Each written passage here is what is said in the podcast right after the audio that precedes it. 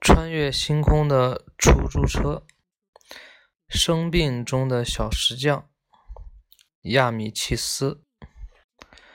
我们班上那个可怜的小石匠安东尼生病了，病得很厉害，没有来上学。老师叫我们去他家看看他，于是我、卡隆。戴洛西三个人一块儿到他家去了。本来斯代蒂也要去的，但因为老师要叫我们写加弗尔伯爵纪念碑记的作文，我说，他说他要亲眼去看过纪念碑才能写好，所以就不去了。我们。也打算邀请那个傲慢的洛贝斯一起去，可那家伙回答了一个字：“不。”瓦蒂尼也道歉说不能去，他大概是怕他家的石灰弄脏了他家的衣服吧。四点钟一下课，我们就到他家去。雨下得很大，走到大街上，卡隆忽然站住，说：“我们给他买点什么东西呢？”说着，他从衣袋里掏出两个铜币来，我们也每人拿出两个铜币来，凑起来买了三个大橘子。我们上了顶楼。走到他家门口时，戴洛西把自己获得的奖章摘了下来，放进衣袋里。我问他这是为什么，他回答说：“我也不知道为什么，反正觉得还是不戴的好。”我们敲了敲门，他的那位像巨人一样高大的父亲给我们开了门。他脸上带着愁容。哦，孩子们，你们是谁？他问。卡隆回答说：“我们是安东尼的同学，给他送三个橘子来的。”老石匠摇摇头说：“哎，谢谢你们，可怜的小安东尼，恐怕他再也不能吃你们的橘子了。”他说着，就用手背去擦拭眼泪。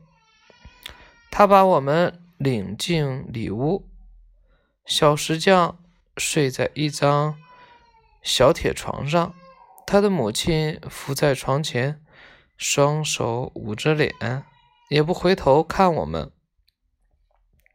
墙壁上挂着刷子、泥刀和筛子，小石匠的。脚上盖着他父亲那沾满了石灰的上衣。可怜的小石匠瘦得很厉害，脸色苍白。啊，亲爱的安东尼，我的朋友，你平时是多么活泼呀！你怎么会病成这样子？啊我在心里默默说道。我感到好难过。我在心里。继续说，哎，只要你能再弄一次兔子脸给我看，我什么都愿意拿出来给你呢。给你呢，可怜的小石匠。卡隆把一个橘子轻轻放在他的枕头旁边，大概是橘子的清香把他熏醒了。他立刻把橘子抓在手里，一会儿又放开。眼睛望着卡隆，是我，安东尼，我是卡隆，你不认得我了吗？小石匠露出了一个模糊的微笑，很吃力的把手抬起来，向卡隆伸过去。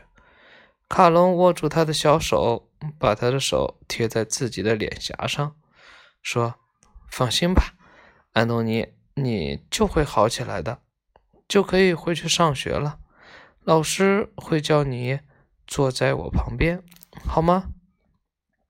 可是小石匠没有回答，他的母亲哭了起来，说：“哎，可怜的安东尼，我可怜的安东尼，多么好的孩子呀！老天爷要把他从我们手里夺走了。”不要说了，不要说了，我听了心里都要碎了。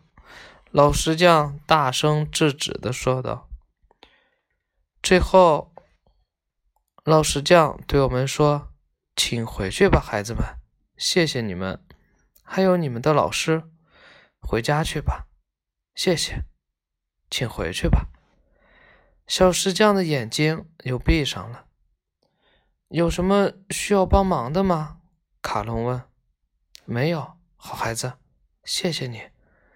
老石匠回答着，一边让我们走出去，关了门。我们刚下了一半楼梯，忽然听见小石匠在喊：“卡隆，卡隆！”我们三个又赶紧返回，快步跑上楼去。老石匠脸色大变，高声喊说：“卡隆！”他在叫你的名字呢，他可是已经两天没说一句话了呀。他叫了你两声，他是想见你呢。快来！啊，天哪！但愿他能好起来。卡隆对我们说：“你们先回去吧，让我留在这里陪伴他。”说完，他就和老石匠一起进屋去了。戴洛西的眼里充满了泪水。我安慰他说：“你在哭吗？他已经能说话了，他很快就会好起来的。”我知道，卡洛西擦着眼泪说：“但我想的不是这个，我在想，卡隆的为人多么好，他的心灵是多么高尚呀！”好，今天的这个讲完了啊。